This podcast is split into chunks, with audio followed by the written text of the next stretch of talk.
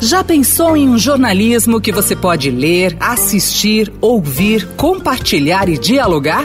Saiba mais em vempensar.estadão.com.br.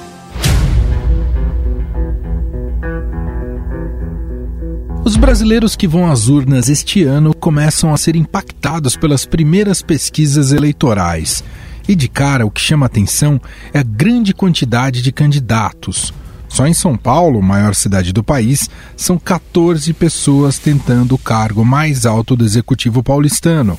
Isso acontece porque, a partir dessas eleições, os candidatos ao cargo de vereador não poderão concorrer por meio de coligações, ou seja, formar chapas com outros partidos. Nas eleições municipais, muitos eleitores não entendem por que alguns candidatos que receberam menos votos são eleitos e os que foram mais votados não.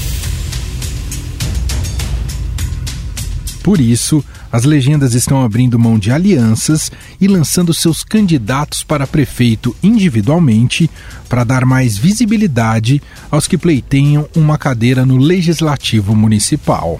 A campanha já se inicia no próximo dia 27. Você vai logo perceber porque vai começar a propaganda eleitoral gratuita na televisão e no rádio. Por causa da pandemia, as atividades coletivas presenciais não são recomendáveis, mas está autorizado o uso de amplificadores e alto-falantes. Portanto, uma campanha com tantos candidatos deve elevar o ruído numa cidade já tão barulhenta como São Paulo. Mas é comum ver nas redes sociais militantes de partidos pedindo que algumas candidaturas sejam desfeitas para apoiar indiretamente outra mais forte. As eleições nas cidades brasileiras também mexem com a política na esfera federal. Os trabalhos na Câmara dos Deputados ficam comprometidos, pois boa parte dos parlamentares também vai disputar o pleito. Serão mais de 60 que estarão presentes na urna eletrônica, sendo 61 deputados federais e dois senadores os deputados e senadores já estão de olho nas eleições. Essas eleições são, na verdade, a base para 2022. Entre as 24 legendas com representação no Congresso, as que terão maiores desfalques serão o PT, com nove deputados e um senador como candidatos, e o Republicanos, com seis deputados. Pelo cronograma do Tribunal Superior Eleitoral, a definição dos candidatos pelos partidos já se encerrou, mas o registro das candidaturas deverá ocorrer até o dia 26 de setembro. Ou seja, alguns nomes podem ficar pelo caminho até lá. Além disso, as despesas de campanha devem respeitar um limite, que varia conforme o cargo disputado, a cidade e o turno da eleição. O município que tem o maior limite é São Paulo. O teto para os candidatos a prefeito da capital paulista é de pouco mais de 45 milhões no primeiro turno e de 13 milhões no segundo turno. Um outro dado interessante é de que a disputa municipal deste ano terá o maior número de prefeitos aptos a se reeleger da história. Levantamento feito pela Confederação Nacional dos Municípios mostra que 4.377 prefeitos poderão disputar um novo mandato no próximo dia 15 de novembro, o que equivale a 78% das cidades brasileiras. Historicamente, o índice de prefeitos reeleitos vem caindo a cada eleição. Em 2016 foi de 21%, o mais baixo desde 2000. Isso em um momento onde a reeleição no Brasil voltou a ser discutida após o ex-presidente Fernando Henrique Cardoso fazer um meia-culpa ao ter aprovado em seu governo esse mecanismo. A reeleição causou uma desgraça no Brasil. O prefeito, o governador, muitos, né? Até o próprio presidente, se endivida, faz barbaridade, dá cambalhota, faz acordo com quem não interessa para conseguir apoio político. É. Então a reeleição péssima no Brasil.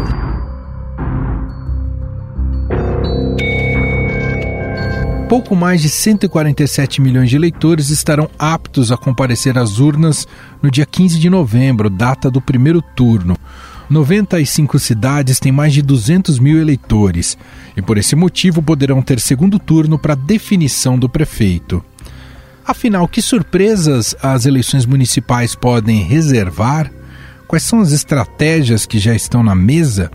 Converso agora com o cientista político, coordenador do blog Legis Ativo do Estadão e colunista do Broadcast, Humberto Dantas. Tudo bem, Dantas? Como vai? Tudo jóia, tudo jóia. Sempre uma alegria falar contigo, Manuel, e com, com os nossos ouvintes aqui. Dantas, bom, primeiro tema que gostaria de te ouvir em relação às eleições municipais. O Estadão fez um levantamento em que mostra que quase 80% dos prefeitos, 78,6%, estão aptos a disputarem a reeleição no país.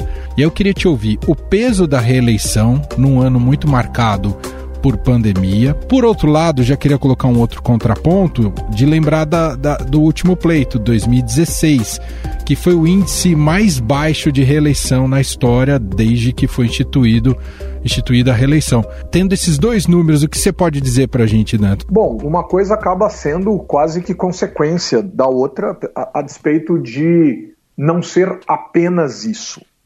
Então, o primeiro ponto está aí, né? Quer dizer, quando você tem uma eleição, como a de 2016, que a gente chama de uma eleição silenciosa, uma eleição quase secreta, né? metade do tempo, né? Foi, foi o, ano em que debutou aí a ideia dos 45 dias de campanha e não mais 90, ninguém querendo falar de eleição municipal em 2016, né? O assunto político do Brasil naquele instante era o impeachment da ex-presidente Dilma Rousseff sem dinheiro, né? primeira eleição sem as empresas e uma eleição sem o fundo eleitoral. Quer dizer, então a gente teve uma eleição quase em segredo. Os prefeitos sumiram numa lógica de é, ojeriza a política, né? de demonização da política. Dito isso, Emanuel, a gente vai ter o refluxo disso, né? quer dizer, a gente vai ter a contrapartida disso, que é uh, prefeitos em primeiro mandato agora, em 2020, podendo se reeleger. E por que tantos querem ou por que tantos gostariam de se reeleger? Bom, nesse instante, a pandemia, primeiro, ressuscitou muito político que estava cumprindo tabela no município. Né? Tem muito prefeito por aí que não estava conseguindo dizer ao seu eleitorado, ao seu público em geral, a que veio, e nesse instante a pandemia permite que o sujeito lidere processos importantes para a organização da cidade, para o enfrentamento da doença, para uma tentativa de recuperação econômica. E aí vem o último ponto, que eu acho que é fundamental.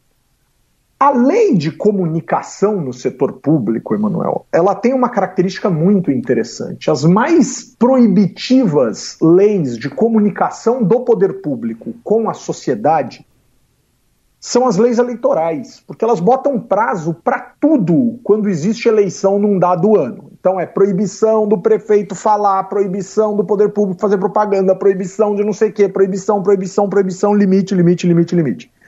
E aí vem o grande ponto, quer dizer, com a pandemia sendo considerada uma, uma situação de exceção, uma, uma situação de emergência, os prefeitos continuaram em evidência sem incorrer em qualquer tipo de crime, porque eles precisam dizer para a sociedade, ou pelo menos os seus governos precisam dizer para a sociedade, né, quais serão as decisões do poder público em relação a uma série de aspectos. E aí, aparentemente, isso deu um fôlego adicional, sobretudo para aqueles que ou já estavam trabalhando desde o início de seus mandatos ou resolveram trabalhar agora que se viram uh, ameaçados pela lógica pandêmica. Você acha que de fato a questão da pandemia e do caos da saúde pública, dos problemas relacionados, né, das mortes, do número de mortes elevado, isso vai criar associação com os prefeitos? Isso vai ter influência realmente com os prefeitos, Dantas, ou a gente vai se surpreender nesse sentido? Essa é uma temática que mexe muito com a realidade local, né? Seja pelas decisões que precisaram ser tomadas sob o ponto de vista positivo, de cuidado com a saúde das pessoas, seja do ponto de vista das uh, medidas que precisaram ser tomadas do ponto de vista negativo, principalmente aí influenciando a lógica da economia local, mas também por vezes de aspectos ligados a outras políticas públicas ou do funcionamento de outras políticas públicas. Então essa é uma temática que certamente vai estar nas rodas de conversa, nas reflexões acerca dos debates. Uh, e aí vai, vai ter gente dizendo sou a favor, sou contra, aquilo que o, o, prefeito ou a prefeita fizeram, ou aquilo que o grupo político que está no poder fez. Então, esse é um ponto importante. Depois tem a figura do presidente. Se a gente olhar, por exemplo, para as eleições municipais de 2008, né, o que foi a briga em torno do uso da imagem de Lula da Silva por parte dos prefeitos, né, o que foi a disputa dos partidos da base pelo apoio e pelo, pelo uso de fotos, declarações, depoimentos, etc, etc, etc, a gente percebe que por mais que não seja uma coisa automática, a eleição é, municipal não interfere de maneira automática na eleição federal e vice-versa, mas a figura do presidente é uma figura politicamente muito importante. Né? Lembre, lembremos, por exemplo, que em 2016, tô, tô para tentar lembrar aqui, e não vou conseguir, Manuel, alguém que tenha dito: olha, eu apoio o presidente Michel Temer em Brasília.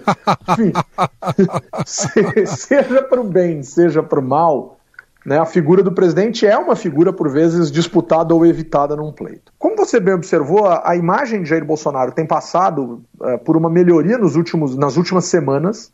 A questão central aí é entender se isso é homogêneo no país, e certamente não é, portanto, em algumas cidades será melhor usar a imagem de Bolsonaro, em outras não será nada razoável usá-la. E o segundo ponto é entender o que Bolsonaro vai fazer nessas eleições, porque Bolsonaro não me parece um agente afeito a grandes apoios municipais, tanto que nenhum partido político hoje ele tem, e eu tenho para mim que ele vai demorar a aderir um, a um novo, ou vai tentar de novo construir o seu, só depois das eleições, para não ter que ser fiador da campanha de ninguém, apesar de que em alguns casos isso será inevitável. Uhum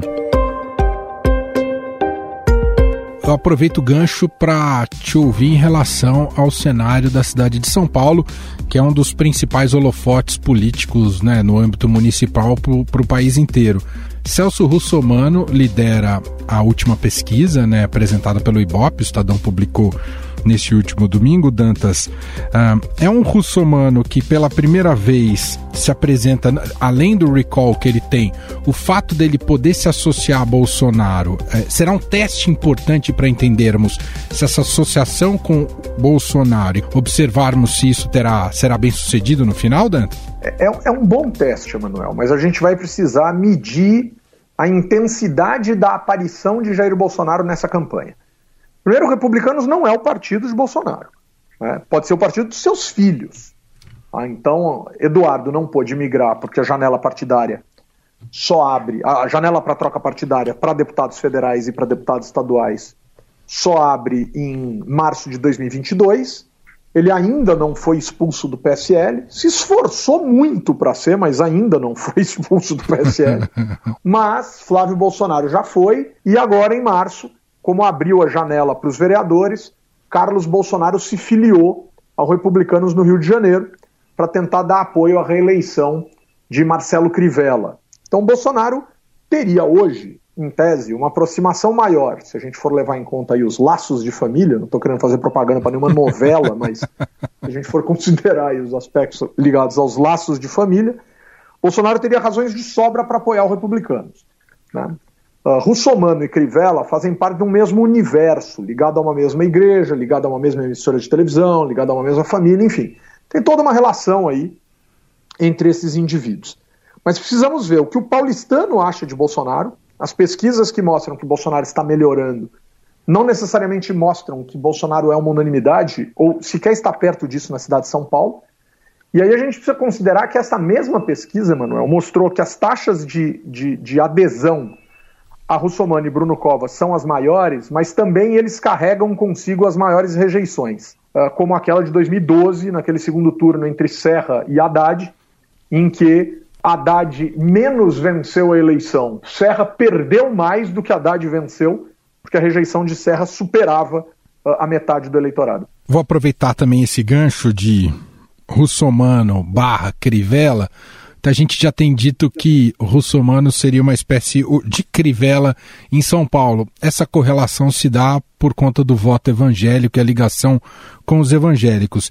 E aí a minha pergunta, e aí não se refere só a São Paulo, mas também a Rio de Janeiro e outras praças no Brasil, do peso desse voto evangélico que cresce a cada eleição, não é, Dantas? É, é um fenômeno que eu tenho visto com assiduidade estudos na ciência política desde pelo menos os anos 90. É, uma das primeiras armadilhas em que a ciência política caiu nesse sentido, Emanuel, foi acreditar que o, o evangélico é um ser, é um indivíduo, é um sujeito que só carrega consigo essa característica e é homogêneo. Então existem igrejas e igrejas, eh, sujeitos e sujeitos, interferências e interferências das igrejas nas pessoas e coisas dessa natureza. Sem dúvida alguma, é uma variável importante a ser considerada, apesar de Russomano ter algo talvez a mais do que apenas esse vínculo com a lógica evangélica, que é essa defesa histórica que ele faz da questão dos direitos do consumidor. Então a gente precisa lembrar que é um sujeito que tem um espaço cativo numa emissora de televisão importante em termos de audiência, não a maior, mas importante em termos de audiência, e que vem há anos tentando marcar a sua posição e conseguindo com essa questão da defesa do consumidor. Talvez por isso poderíamos aqui imaginar que suas expressivas votações para o cargo de deputado federal estariam mais associadas a essa aparição nessa seara do que propriamente aos aspectos mais religiosos da sua personalidade.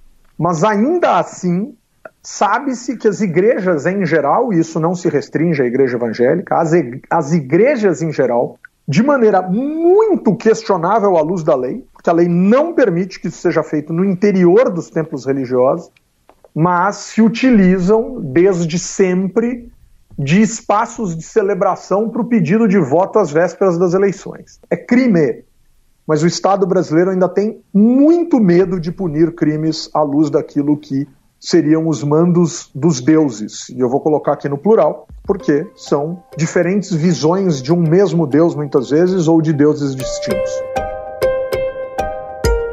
Queria olhar agora um pouco para o espectro da esquerda, falar mais particularmente da situação do PT. Foi o grande partido derrotado nas eleições de 2016. Poderia tentar uma recolocação nessa, nas eleições deste ano, né, nas eleições de 2020, mas se a gente olhar, por exemplo, o microcosmo de São Paulo, toma decisões ali uh, que não sabemos ao certo se o partido será bem sucedido com o Gilmar Tato, né? Apesar de ser um quadro histórico, um quadro com pouca tração eleitoral. O PT é um partido que tem capilaridade, mas que tem, tem tido uma ampla dificuldade de se renovar, de combater o antipetismo e de ser é, eleitoralmente competitivo, Dantas? Vai depender muito do lugar e do instante, viu, Emanuel? É, o, PT, o PT teve um tropeço muito, mas muito significativo em 2016. Em 2018, o PT faz a maior bancada da Câmara dos Deputados, por mais que que tenha feito uma bancada menor do que, a, do que aquela que fizeram em anos anteriores, mas sofreu menos que outros aquilo que se convencionou chamar aí de o grande crescimento do PSL, por exemplo. Né? Mas o PT superou o PSL nas eleições de 2018, algo bastante interessante de observar. Regionalmente, em 2018, fez governos no Nordeste, em estados bem importantes. Né? Manteve o poder em lugares muito relevantes.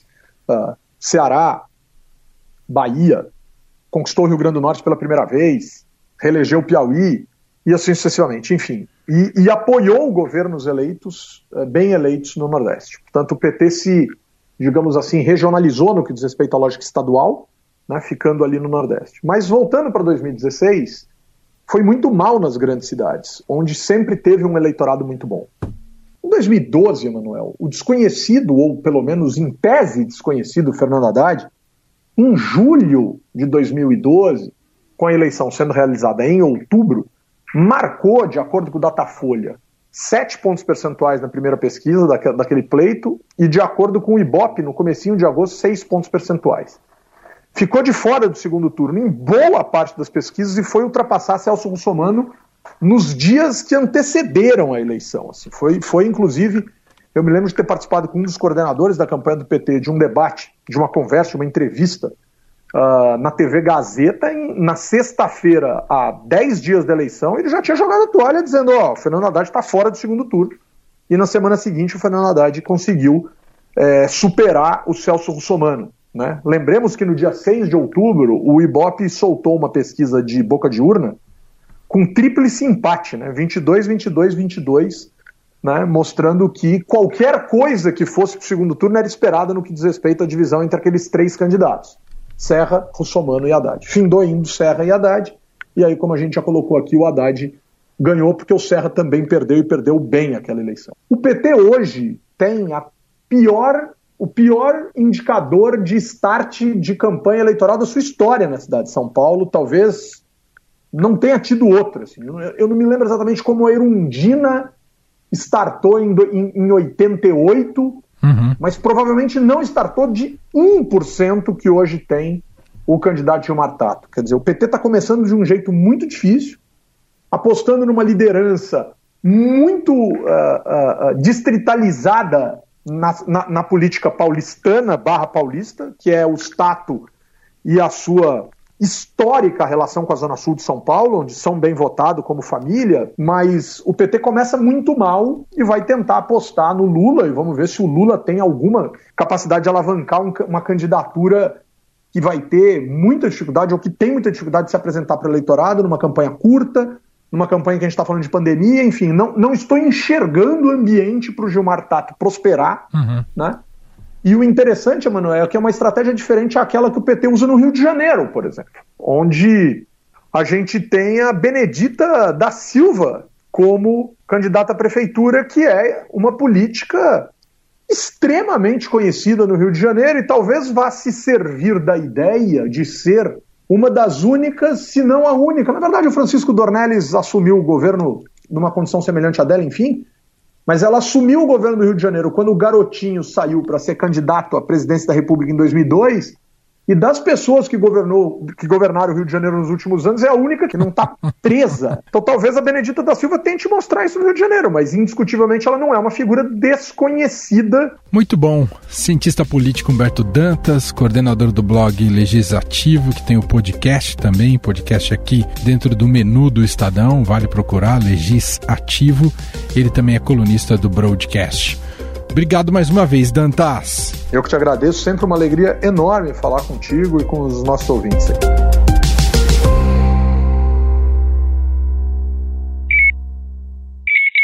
Estadão Notícias. Estadão Notícias desta terça-feira vai ficando por aqui. Contou com a apresentação minha, Emanuel Monfim, produção de Gustavo Lopes e montagem de Moacir Biasi. Diretor de jornalismo do Grupo Estado é João Fábio Caminoto. O nosso e-mail podcast@estadão.com. Um abraço para você e até mais. Estadão Notícias.